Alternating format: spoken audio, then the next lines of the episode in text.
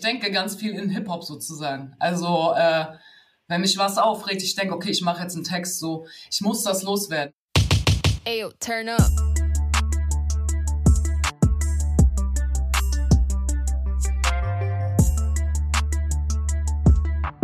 Vulva Dialog, der Podcast. Hallo, hier ist wieder Franzi und heute zu Gast habe ich Lena Störfaktor.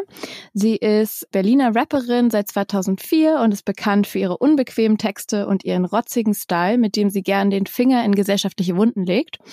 Und ich werde mich jetzt im ersten Teil mit ihr über ihre Musik und ihre, ja, Lebensgeschichte quasi, wie sie zu, zum Rap gekommen ist, unterhalten. Und im zweiten Teil wird sie euch eine kleine Audioanleitung geben, um selber kreativ zu werden und selber, ja, die ersten äh, Rap-Texte vielleicht selber aufzunehmen oder zumindest zu schreiben. Und damit ihr einen Eindruck bekommt von ihrer Musik und äh, was sie so macht und rappt, ähm, spielen wir euch hier mal die Hook von ihrem aktuellen Song Betonung auf Fuck aus dem letzt erschienenen Album Blei ein. Wenn du willst, kommst du mit die Betonung auf Fuck. Lena Störfaktor, unabhängig von der Passform. Wenn dir das zu lieb ist, du nur konsumieren willst, dann such dir einen Führer oder Agitator. Irgendein Arschloch, der dir sagt, was du denkst, was du fühlst, was du machst. Aber wir haben nie in das Raster gepasst. Wenn du willst, kommst du mit die Betonung auf Fuck. Lena Störfaktor, unabhängig von der Passform. Wenn dir das zu lieb ist, du nur konsumieren willst, dann such dir einen Führer oder Agitator. Irgendein Arschloch, der dir sagt, was du denkst, was du fühlst, was du machst. Aber wir haben nie in das Raster gepasst. Wenn du willst, kommst du mit, die Betonung auf Fuck. So, dann begrüße ich erstmal Lena. Hallo. Hallöchen. Na? Schön, dass du da bist. Ähm, wir freuen uns total und es sind ja sehr besondere Umstände. Wegen Corona können wir uns nicht treffen, sonst wäre es natürlich auch mega cool gewesen, wenn du den Rap-Workshop einfach bei uns in Frankfurt hättest geben können. Wie geht's dir denn gerade in der Pandemie? Ja, also ich habe mich jetzt ein bisschen dran gewöhnt so. Ähm, ist ja jetzt schon, geht ja jetzt schon ein paar Monate, ne? Und ähm, ja, also es hat sich aber natürlich viel geändert für mich. Ich habe keine Auftritte, bin so halb arbeitslos deswegen und äh, mir fehlt es äh, extrem. Also die Konzerte und der Austausch mit den Leuten, auch so eine Wochenstruktur, weil sonst hatte ich immer am Wochenende Auftritte und äh, dann habe ich mich in der Woche ausgeruht und jetzt kann ich mich irgendwie immer ausruhen das klingt jetzt sehr privilegiert, so ist es bestimmt auch. Aber da kommt dann so eine Lehre rein. Also ähm, ich muss mir halt Sachen suchen. Ich muss halt, beziehungsweise ich muss weiter arbeiten an neuen Sachen, weiter die Musik machen und ich habe aber keine Struktur in dem Sinne, dass ich weiß, okay, jetzt mache ich das und danach habe ich Pause oder so, ne, jetzt mache ich mal einen Tag das und danach habe ich das. Sondern ich muss mich so ein bisschen, es erinnert mich ein bisschen an meine Hartz-IV-Zeit damals, dass ich mir jeden Tag so mich aufraffen musste, so okay, jetzt mache ich was und ähm, krieg den Arsch hoch und jetzt äh, ja und mich selber zu motivieren ist manchmal schwer so. Ja auch finanziell ist es jetzt auch nicht so geil gerade ähm, durch Corona und äh, ja aber ansonsten geht's mir gut eigentlich ja ich glaube, damit können sich sehr viele Menschen identifizieren, äh, mich eingeschlossen. Ich finde auch dieses keine Struktur haben gerade extrem schwierig und ja, auf jeden Fall auch nicht so angenehm. Kannst du denn irgendwie trotzdem kreativ sein? Also bei mir fällt es gerade zum Beispiel komplett schwer. Ja, teilweise ja, auf jeden Fall. Ich habe halt mit meiner Band, weil ich habe auch noch eine Band und äh, mit denen haben wir ähm, also da waren wir jetzt oft im Proberaum während der Zeit und haben an neuen Liedern gearbeitet, haben endlich mal die Lieder, die wir seit mehreren, sagen wir ein, zwei Jahren so angefangen haben oder seit einem Jahr angefangen haben, nie fertig gemacht haben. So haben wir jetzt mal fertig gemacht, so äh, haben uns auch selber gesagt, ey, wir haben jetzt müssen wir es machen, weil jetzt ist die, weil sonst ist immer ja, lass mal machen, nee, wir müssen proben für Auftritt. Und jetzt, äh, komm, Alter, sonst jetzt haben wir keine Ausrede. Jetzt müssen wir das machen, Alter. Und damit wir halt aus Corona rausgehen mit neuer Mucke, ne, so, das ist wichtig, weil das machen die anderen auch. Also das ist halt, äh, das ist das Beste, was du machen kannst. Ja, einfach neue Sachen produzieren. Aber, aber es fällt, was schwer fällt, ist, finde ich, die Sachen zu Ende zu machen. Also so, man macht dann halt viele halbe Sachen so, ähm, aber sich dann zu motivieren, das dann wirklich fertig zu kriegen, weil es ja auch nicht in Sicht ist, wann, wann geht's weiter und so und somit ja, hat man so viele angefangene Sachen, aber nicht fertig gemacht. Und äh, das ist halt eher, glaube ich, das Ding so, ja. Genau, der Druck fehlt total. Aber ich finde, es klingt trotzdem äh, noch sehr produktiv bei dir. Also. Ja, ja, ja, ja. Also ja, ich muss immer irgendwas, keine Ahnung, Texte schreiben. Äh, ich muss das machen. Ich werde sonst verrückt. Also es macht mich nervös. Wie bist du denn zum Rappen gekommen? Äh, das war in meiner Ausbildung. Da ähm, habe ich äh, einen sehr guten Freund, also mittlerweile sehr guten langjährigen Freund von mir kennengelernt. Und ähm, genau, wir haben eine Ausbildung zur Erzieherin gemacht. Da, also ich habe schon vorher viel Rap gehört. Äh, es war immer meine Musik so, die ich, wofür ich eine Leidenschaft hatte. Ich war halt immer, ähm, habe immer andere Texte nachgerappt, habe mich interessiert, äh, meist, also Rap aus den USA meistens so dafür und ähm, habe aber nie selber gerappt. Und als ich ihn kennengelernt habe, äh, habe ich dann auch angefangen zu rappen, weil er hat gerappt und er hat mich auch motiviert und ja, und dann äh, haben wir zusammen gerappt und dann haben wir unsere ersten Tracks aufgenommen, also meine ersten Tracks, er hatte schon vorher ein paar Tracks aufgenommen und äh, dann haben wir eine Crew gebildet so und ja, genau, sind machen immer noch Musik zusammen. Du hast eine Line, ich glaube, es ist sogar auch aus Betonung auf Fuck. Äh, für dich ist Rap ein Hobby, was du nebenbei betreibst. Für mich ist Rap, wenn ich nicht weiter weiß, das Einzige, was bleibt. Das hat, also ich finde, das passt gerade ziemlich gut zu dem, was du gesagt hast ähm, am Anfang, dass jetzt auch in der Pandemiezeit es für dich total wichtig ist, weiterhin Texte zu schreiben und irgendwie ja auf die Weise auf jeden Fall produktiv zu bleiben. Ja, genau. Also die Zeile, die, die ist aus Flunky Balls. Ähm, oh, sorry.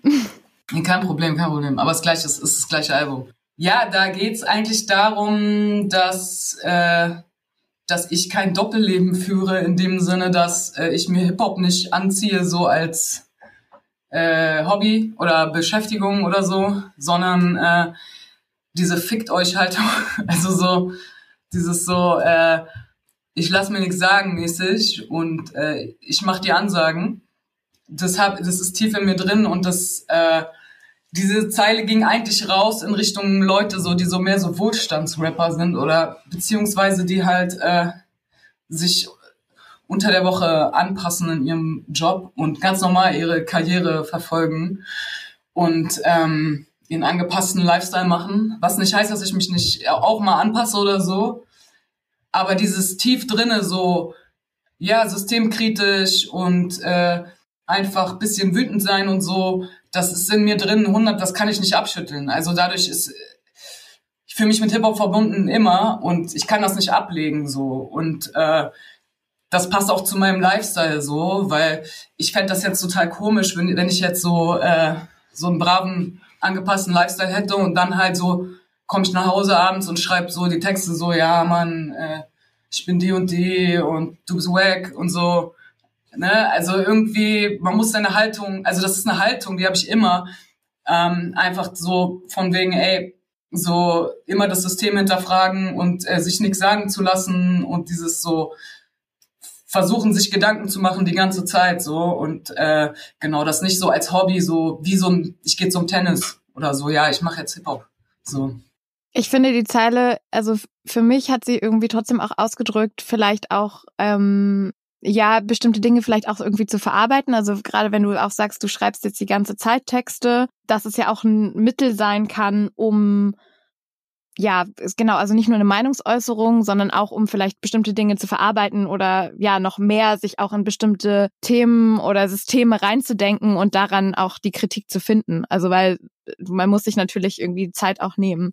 Genau, ja, und ich denke halt auch, äh, ich denke ganz viel in Hip-Hop sozusagen. Also äh, wenn mich was aufregt, ich denke, okay, ich mache jetzt einen Text so, ich muss das loswerden. Und das meine ich, glaube ich, auch. Also da, du hast recht mit diesem, äh, das ist nicht so, dass ich denke, so, jetzt habe ich mal Lust, äh, jetzt könnte ich mal wieder was rappen oder so, sondern es ist ein innerer Drang. So, wenn ich das nicht mache, dann weiß ich nicht. Also das gehört dazu und äh, das ist nichts harmloses so, äh, was ich, was noch so übrig ist, wenn ich alle Aktivitäten gemacht habe oder so ähm, und dann so belanglos oder so, sondern es ist echt so, ja, okay, ich laufe durch die Straße, ich sehe irgendwas und ich denke, ne, okay, ich muss jetzt hier, äh, also ich muss jetzt gleich einen Text schreiben, das, das geht nicht, sonst fühle ich mich nicht gut. Das passt ziemlich gut. Wir haben in der Folge davor nee, vor zwei Folgen haben wir mit dem Fock-Kollektiv aufgenommen. Das ist so ein Berliner Kollektiv und die haben eine äh, kreative Schreibwerkstatt äh, angeboten, also audiomäßig, dass du so durchgeführt wirst zum Thema Körper. Und ich habe auch in der Folge mitgemacht und ich, wir haben auch schon die ersten Einsendungen bekommen und da wird auch total deutlich, was so Schreiben in einem auslöst. Also wie viel das auch helfen kann, manchmal so Dinge in sich zu entdecken, äh, wo man dachte, oh, okay, das ist scheinbar ein Thema für mich. Das habe ich irgendwie vorher gar nicht so wahrgenommen. Und deswegen glaube ich auch, dass insgesamt Schreiben wahrscheinlich nicht für jeden Menschen, aber ähm, auf jeden Fall ein super gutes Mittel ist, um sich selber auch, sich selber und Sachen zu hinterfragen und äh, näher zu kommen vielleicht auch. Definitiv, ja. In deinen Texten thematisierst du ja aber auch insgesamt, also ich habe jetzt einfach mal so quer gehört und finde, dass es sehr oft kommt ja einfach auch diese Ungleichberechtigung, äh, also systematische Ungleichberechtigung von Menschen auf und gleichzeitig aber auch das, was du gerade schon meintest, ähm, Leistungs- und irgendwie so Erfolgsdruck. Das heißt, irgendwie vielleicht neben dem Rappen noch eine andere Karriere zu haben und das nur so nebenbei zu machen oder überhaupt mit dem, was man macht, extrem erfolgreich sein zu müssen. Verspürst du diesen Druck? Teilweise. Also äh, ja, klar. Also ich habe halt äh, klar, ey, ich habe öfters Versagensängste oder beziehungsweise es wird dann ja von den Eltern schon, also keine Ahnung, Lehrern, Eltern und so schon immer. Also bei mir wurde immer gesagt, ja, komm später und so, guck mal, dass du was machst, weil ähm, sonst halt äh, ja wird schwer. Und diese Angst habe ich natürlich auch. Ja, okay, ähm, ich muss irgendwie Geld verdienen und ich muss irgendwie äh, meinen Lebensunterhalt äh, sichern. Und seitdem ich von der Musik lebe, das sind drei Jahre jetzt oder so, äh, klar, ey, habe ich das auch, dass ich denke, scheiße, ey, ich muss jetzt, äh, ich muss jetzt die Mucke so an den Start bringen wieder und äh, ich muss jetzt hier und das. Also, ne, einfach bisschen so diese Angst, so ja, okay. Also ich denke mir schon, ich, ich rechne schon damit, dass irgendwann nicht mehr läuft und ich muss mir einen anderen Job suchen. Aber dann denke ich auch, okay, was soll ich dann machen? Ich kann nicht viele Sachen machen, so. Ne? Also wie soll es dann weitergehen? Dann kommt irgendwann die Angst vor Altersarmut oder Flaschen sammeln oder so diese Standardsachen halt. Ne? Klar, ich, irgendwo ist das immer da. Leistungsdruck, Dings. Wenn ich ein Lied schreibe und ich und ich rappe mir das so vor und ich denke mir so, ey, das, das ist noch nicht gut und so, dann habe ich auch schlechte Laune und so. Richtig krass. Ja. Gleichzeitig, also für mich ist Musik auch ein äh, Mittel, um vielleicht auch wieder runterzukommen. Also wenn man so einen Leistungsdruck spürt oder so. Und ich kann mir vorstellen, dass dieses Schreiben von den Texten vielleicht auch dazu ein Mittel ist. Also dass man irgendwie, weil du thematisierst ja diesen Leistungsdruck auch und es ist ja auch dann eine Art und Weise, damit umzugehen. Genau, ja, ja, deswegen. Also deswegen muss ich das thematisieren, weil das halt ähm, ein großer Bestandteil unseres Lebens ist. Und ich sehe das ja auch um, um mich herum. Ich meine, es hat ja in unserer Gesellschaft, Kapitalismus, einen riesen Bestandteil, diesen, diesen Leistungsdruck. Und ähm, ja, klar, deswegen muss das auf jeden Fall auch mit rein, so ja. Du thematisierst in deinen Texten ja immer, also es ist sehr nah an deinem Leben dran und thematisierst Sachen, meinst du gerade selber schon, die ähm, dich irgendwie bewegen. Was bewegt dich denn jetzt gerade? Mich bewegt, bewegen gesellschaftliche Themen, zwischenmenschliche Themen. Also zum Beispiel der Rechtsruck in der Gesellschaft bewegt mich sehr. Dann äh, ja der Kapitalismus und der Leistungsdruck, wie wir gerade schon drüber geredet hatten. Dann das Individuum, das Individuum äh, im Vergleich zur Gemeinschaft. Also sozusagen, wie leben wir, wie leben wir in diesem System? Ja, wie ist unser Verhältnis zur Arbeit?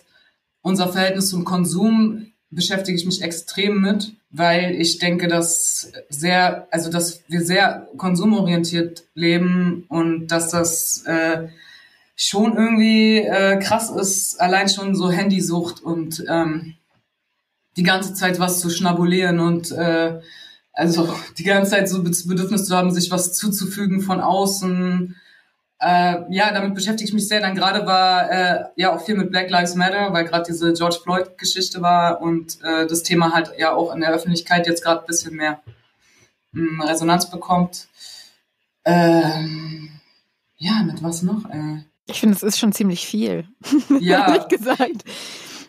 Aber. Ja, ja, ja. Ja, genau. aber es sind auf jeden Fall große Themen und gerade auch dieser Konsum ist ja jetzt gerade auch einfach ein großes Thema in Zeiten von der Pandemie, in der irgendwie Konsum zum einen natürlich zurückgeht vielleicht auch, weil einfach Menschen weniger Geld haben oder bereit sind auch auszugeben und gleichzeitig jetzt irgendwie ähm, von der Politik ja auch äh, verschiedene Sachen angekurbelt worden sind, um die Menschen wieder zum Konsum zu bringen um mehr zu kaufen. Und dementsprechend, also ist das ja auch gerade ein, ein großes ja, Pandemie- oder Corona-Thema auch mit, auf jeden Fall.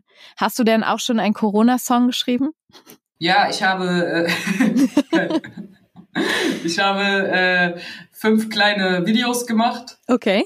Die habe ich nur für Insta und Facebook so einfach bisschen so äh, bisschen die Lage geschildert in Rap-Form, ähm, einfach auf äh, Oldschool Instrumentals, die ich gefunden habe, wo ich dachte, okay, dazu habe ich, hab ich früher auch immer gerappt, so habe ich es aufgenommen, halt jetzt nicht so professionell mäßig, aber so ein bisschen, um den Leuten ein bisschen was zu geben, weil äh, dadurch, dass die Auftritte wegfallen, ist halt wirklich, also es, es gibt keinen Kontakt äh, zu den Zuhörerinnen so.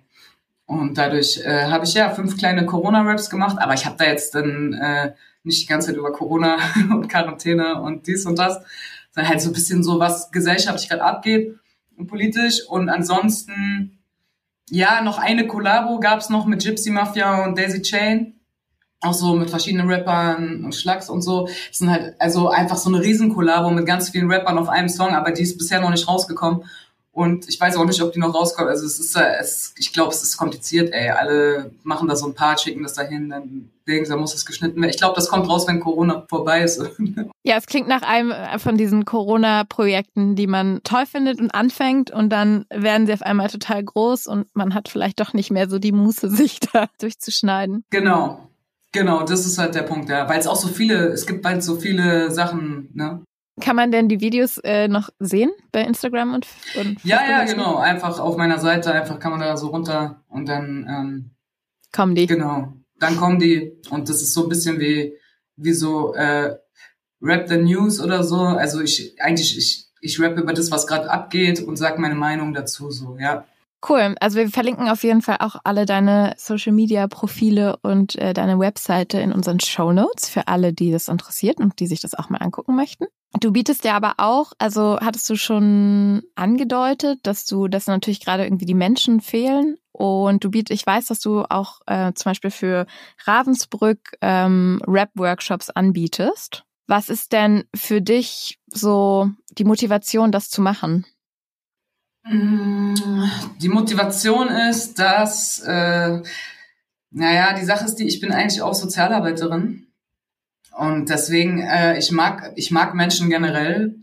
Ähm, ich mag den Kontakt mit Menschen und die Interaktion.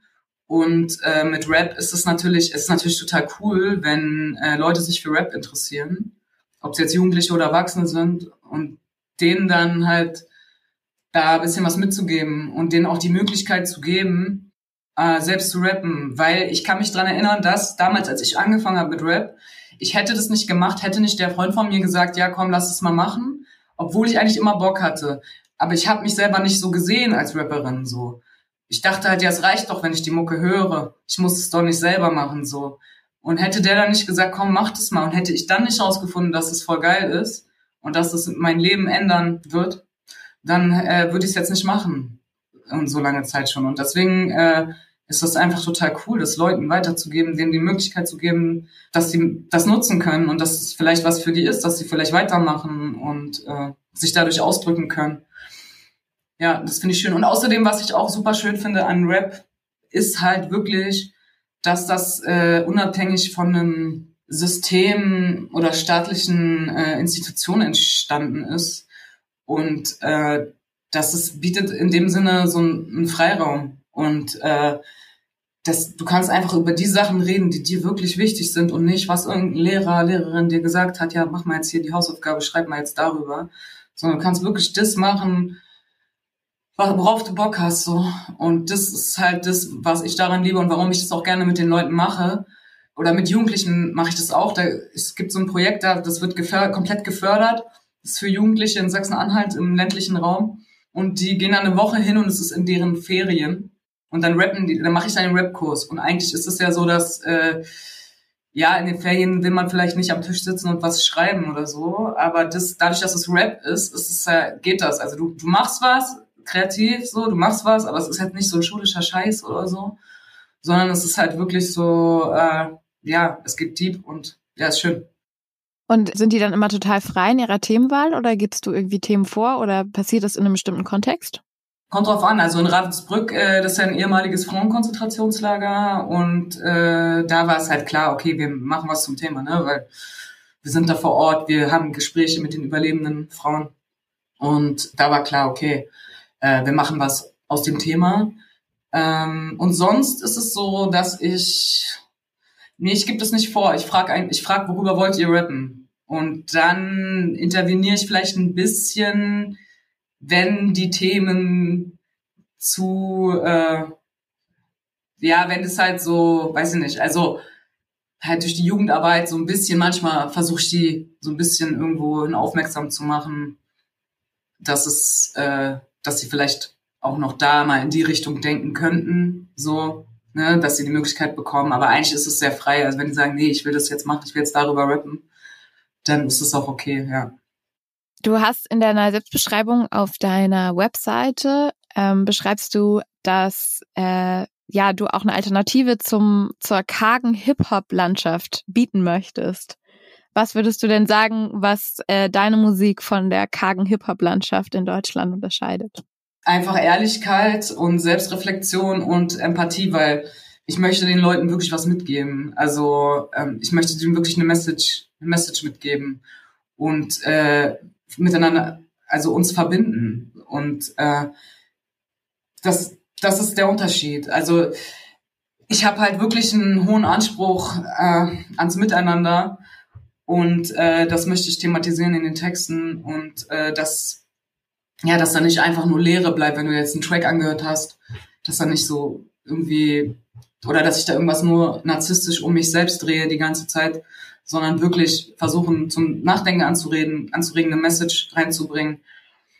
Und äh, ja, dass, dass, dass Leute da darüber nachdenken können, weil ich kenne das äh, damals, wo ich nur Hip-Hop gehört habe und ich selber gerappt habe, da äh, sind mir ganz oft so Zeilen hängen geblieben, über die ich nachgedacht habe und die mich dann auch tagelang begleitet haben und äh, die mir viel gebracht haben. So. Und ähm, ich fände es schade, wenn ich jetzt äh, nur Texte schreiben würde, wo, wo keine, wirklich kein tieferer Sinn drin wäre, dann haben die Leute nichts, um darüber, darüber nachzudenken, daran anzuknüpfen, das was für sich selber, fürs eigene Leben mitzunehmen. Ja, das machst du ja auch sehr deutlich in äh, dem Song äh, Betonung auf Fuck ist es ja genau das, also diese äh, Hook ist, darum geht's ja genau. Also wenn man nur konsumieren will, dann ist man bei dir quasi falsch, sondern es ist schon auch äh, ja eine Anregung und eine eine Aufforderung, auch selber zu reflektieren und nachzudenken, ähm, die du in deinen Texten gibst. Genau, ja. Ja, das stimmt, ja. Hast du irgendwelche Vorbilder? Im Hip-Hop oder generell? Mm, sagen wir mal erstmal im Hip-Hop. Jetzt interessiert mich nämlich dann auch generell. äh, ja, im Hip-Hop alle Rapper, Rapperinnen, die, äh, die mir irgendwas mitgegeben haben. Das sind ganz viele. Also äh, eigentlich alle, die ich gehört habe, sozusagen äh, die irgendwas hatten, wo ich gedacht habe, okay, das, das finde ich gut, da kann ich mir eine Scheibe von abschneiden. So, ne? Ich habe, was hab früher, ich habe Fujis viel gehört, Lauren Hill, äh, Dead Press und so, ja. Oder ich meine auch Tupac oder so. Es gab immer irgendwelche Zeilen, irgendwelche, irgendwelche Texte, die, die mich bewegt haben, wo ich gedacht habe, ah ja, okay, das äh, so kann man auch Texte schreiben oder so kann man die Stimme auch einsetzen. Äh, das kann man auch machen. So, ne? Und, und das war, das sind alles irgendwo also ich habe jetzt nicht ein Vorbild, wo ich sage, das ist jetzt das Komplettpaket, so, so, so wollte ich immer sein. Aber ähm, von allem etwas, so, wenn ich irgendwas Positives gesehen habe bei Leuten, was mich inspiriert hat, ähm, manchmal waren es auch so stumpfe Sachen wie, weiß ich nicht, so, ja, äh, die haben so coole Klamotten an oder so, ne? Also so, das will ich auch. oder die, die kiffen, das will ich, das will ich auch. Das war früher, also natürlich auch ein Antrieb. Also definitiv. Ähm, ist jetzt nicht mehr, der, also jetzt kann, kann man mich damit nicht mehr hinterm Ofen vorlocken. Aber früher natürlich als Jugendliche. Und generelle Vorbilder? Generell Vorbilder, alle, alle Menschen, die, äh, die versuchen, sich selbst treu zu bleiben und die versuchen, etwas zu bewegen und die standhaft sind. Also äh, ich habe letztens überlegt, nichts turnt mich mehr ab, als wenn Leute so Fähnchen im Wind sind. Also so, so ich, ich finde es halt voll cool, wenn ich sehe, dass Leute ihre Meinung vertreten und dahinter stehen. Und dann ist auch die, ist egal, ob die überhaupt rappen oder nicht und äh, was die machen, wenn ich denen begegne auf der Straße oder im Supermarkt oder sonst wo und ich sehe irgendwas Cooles, die verhalten sich irgendwie, weiß ich nicht, in, in, in der Situation so, wo ich denke, das ist stabil, so, das ist wirklich cool. Ja, irgendwelche Autoren, äh, Regisseurinnen oder ne, so alles Mögliche, so, ja, kann mich inspirieren, ja. Alle Leute, die so eine Haltung haben und ähm, einfühlsam sind, Empathie zeigen und so, das, das berührt mich immer extrem. Oder halt auch eine Arbeitsweise, so, wenn ich sehe, okay, äh, sogar in der pädagogischen Arbeit, dass ich manchmal Leute oder dass mich sogar früher irgendwelche vereinzelten Lehrerinnen vereinzelt, ja, also so.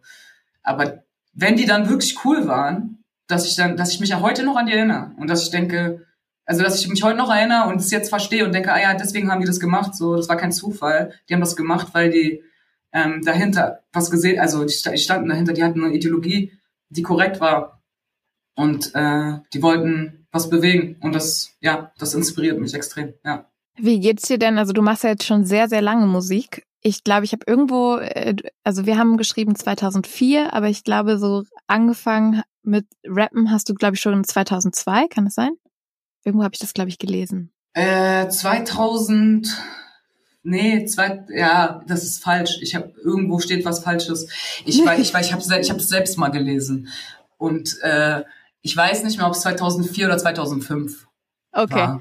Na gut, ja. aber trotzdem sind 2004, glaube ich. 2004, ja. Okay, also immerhin sind es mhm. trotzdem 16 Jahre. Ähm, das ist ja eine ziemlich lange Zeit einfach schon. Wie geht's dir jetzt, wenn du Songs von 2004, 5, 6 dir anhörst? Oh.